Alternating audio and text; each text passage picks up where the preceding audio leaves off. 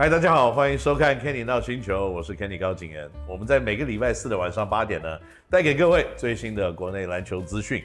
今天我们要邀请到的特别来宾呢，是过去算是重量级，现在是有摧毁对方能力的特别来宾陈冠泉。冠泉你好，大家好，我是彭彭陈冠泉。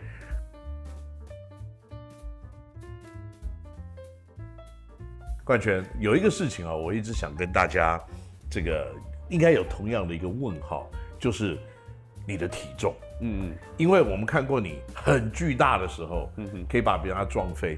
可是你现在好像缩编了一点，可是你的力量应该还是一样。嗯，还差不多了，差不多。那现在应该是你可能最精壮的一个时间点，那大概是在什么样子一个数字？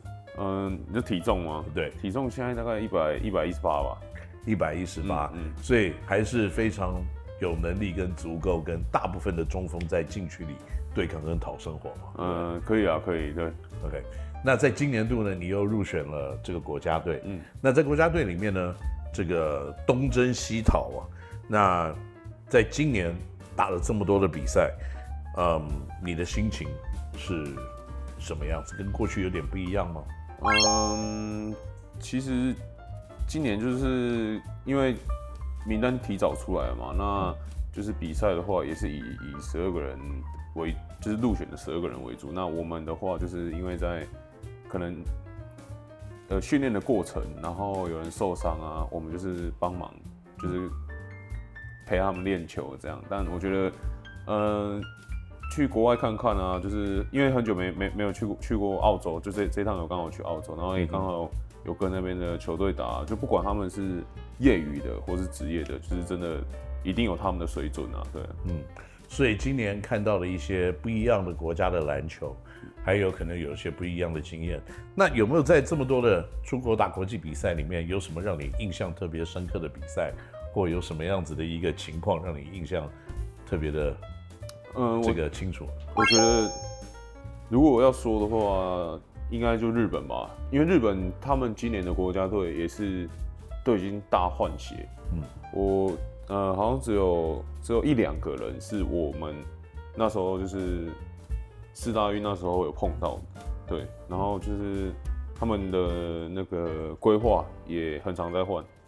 对，就是他跟他们打的时候，其实他们有太多的归顺球员，所以今天是带他来打，明天带他，让你有点摸不着。但哎，到底这一次这个人到底是什么背景？对，但我觉得这样也是好，因为就是在比赛的时候，你可以去感受到，就是他能不能融入国呃这个国家队的我们自己球队的体系。对对，我觉得这样是好的，因为他们大部分这些归顺球员都有。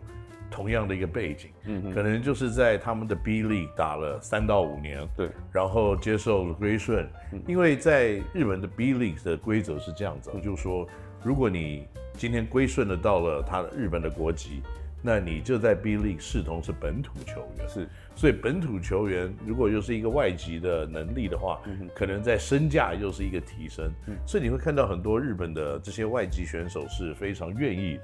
对，长期在那边，然后来归顺。嗯、那跟这些球员打，你觉得他们的默契是不是真的是比一般的这种归顺球员来得好呢？其实跟日本队打的感觉是，你不会觉得他们是国家队，就很像他们是呃 B League 某一支球队、俱乐部队。对，每一支某一支球队，然后就是他们的默契，就是根本就是同一队，就是在一起打球好像打很久。对对对对。然后天分又比人高一些。对对对。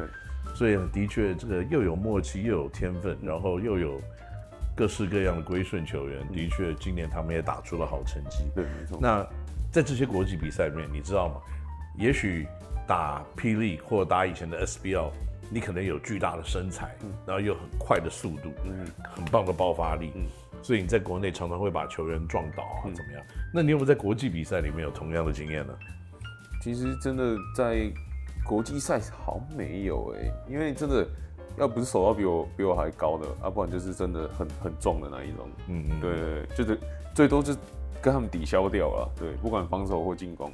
对，那你认为在这种国际比赛里面，应该在二零一八年的亚洲运动会上，嗯、因为那个二零一八年啊，Davis 正好是受伤。嗯，对。那然后黄金时代那一批，像什么田磊啊、曾文鼎，他们又在那一年选择退出。哦，对。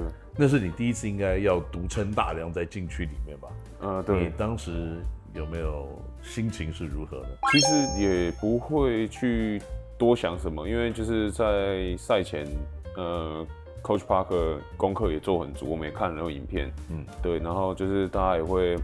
沟通，比如说像好，可能这个真的很大只，我没有办法单靠我自己一个人把它守住的话，uh. 然后我的队友要怎么去过来协防啊？然后协防之后怎么还原？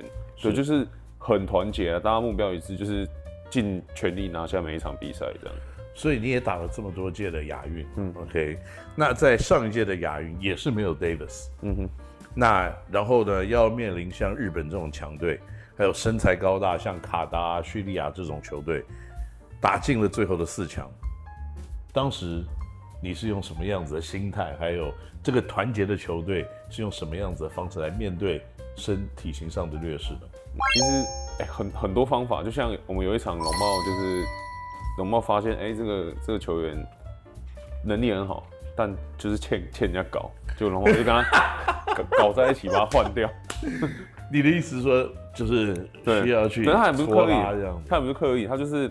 他就是用身体去跟他做对抗，然后把人家惹到生气，这样对，嗯，然后但效果是好的，效果是好的，对对对。那其实我第一次看你打球啊，那个时候你应该还在南山高中，嗯嗯，我在想说，哇，这个年轻球员爆发力这么好，又能跑跳，那又是打中锋的位置，有点像年轻的 Blake Griffin 哦。我现在那时候想说，这应该是 HBL 的 Blake Griffin。那你在高中的时代，嗯。你是碰到其他的高中生，你你个人认为那个体型的强壮的程度，还有爆发跟碰撞的程度，你觉得你有占很大的优势吗？我觉得有，但那时候我还不知道怎么去运用，因为其实高中是算我我第一次正式接触正规篮球的训练，嗯哼，不然我我我一开始去南山，其实我练练球两个小时我是练不完，嗯，对，会想会想要真的要练成这个样子啊，或是真的。打篮球需要到这个样子吗？对，但幸好那时候 是要这样子。对对，那时候幸好去南山的时候，就是杨教练有定我定一年，对，然后刚好那时候杨教练定你，对底底子真的打得还不错。啊哈，对，呃，那你觉得杨教练的个性是常常会定人吗？嗯，他他会看，他会看，比如说好，他觉得这个球员有发展性，嗯，那你可能不认真或是认真的地方错了。他就会会会盯你，一直盯你盯你。他的目标是希望你好了，不是特在刁难别人，对。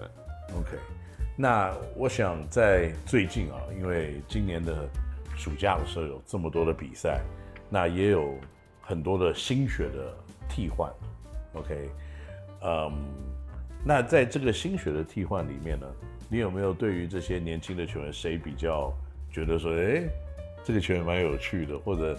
他有什么样子的一些，你觉得哎，继续可以发展的一些优势？嗯，你说这一次选秀进来的吗？啊、嗯，就任何球队吗？哦，对。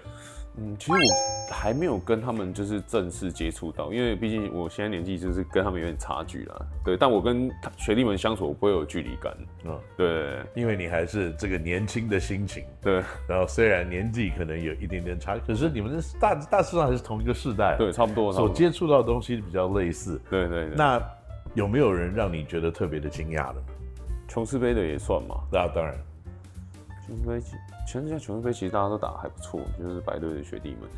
我觉得，譬如说你看到的一些，也许中华白啊，嗯，有那个 Hampton Brothers，对不对？对。然后可能还有一般时间在 SBL 打，在台英打的，嗯，张家和啊，嗯、像这样子的球员，哦、你觉得谁让你觉得哦，这个未来应该会很好吧？我这个人比较比较公平一点，我觉得，我觉得就是大家是真的都。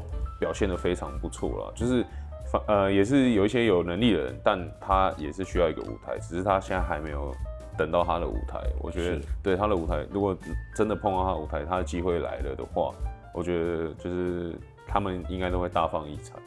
嗯，对，有的时候球员呢，可能大家，呃，还没有得到机会，对，所以有的时候呢，也会得到很严厉的这个球迷的批判，嗯，就说啊，这个球员多好的天分，可是为什么一直打不出来，打不出来？嗯，在这边呢，我们再一次的证实，就是说，有的时候并不是他打不出来的问题，对，对，而是时间点跟舞台的机会还没有到而已。没错。所以如果这个网络前面的朋友们呢，你心里有什么特别的球员，认为说啊，他应该在什么位置，可是现在为什么出不来呢？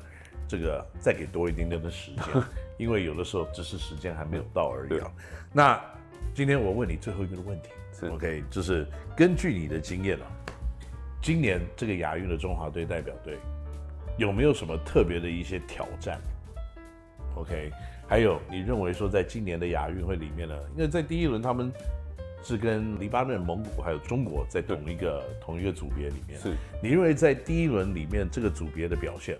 会是什么样子？我觉得这个这个组别比赛的强度应该会很高啦。嗯、就是我还是、哦、在讲这个之前，黎巴嫩是不是退赛了？黎巴嫩退赛就代表说我们不用碰到那个 World Region，对对不对？还有他们还有那个归顺的是那个就是 Omari Spellman，对对对，之前所以这个老鹰队的那个，对对对，所以我觉得他是一个强敌了。嗯哼，那如果真的换进来的是香港队，我觉得我们算是赚到了。对。那所以你认为我们在这一轮的这个 B 组的比赛里面会有什么样子的结果？嗯，以你这么长期以来跟这个球队一起练球，我觉得跟只有跟中国队会很难打。嗯，因为毕竟我们就是成都四大运，我们赢他们嘛。那他们、哦、对，那他们这一次遇到我们，肯肯定会想要把我们打爆。是对。不过我看这次中国队的代表队啊。就说他们好像也是面临一个换血的。哦，是。因为什么郭艾伦没打啊，嗯、他们现在是用赵睿来打他们的主要控球。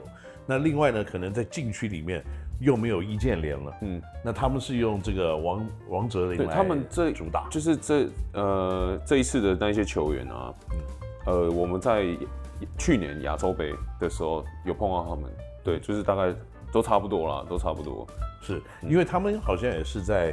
一些锋线的球员也是很类似，嗯、像什么曾凡博啊，什么张镇麟，嗯、也许在他们的联赛里面都有很好的一个成绩，是。但是相对的，跟他们这些前辈比较起来，他们的经验的确就是比较缺乏一点。对对对对。然后就是，其实他们身高其实真的差很多。对，因为我们我记得我们亚亚洲杯跟他们打的时候，篮板被不知道输了的快二十个啊。他们现在的这新一代的球员普遍身高。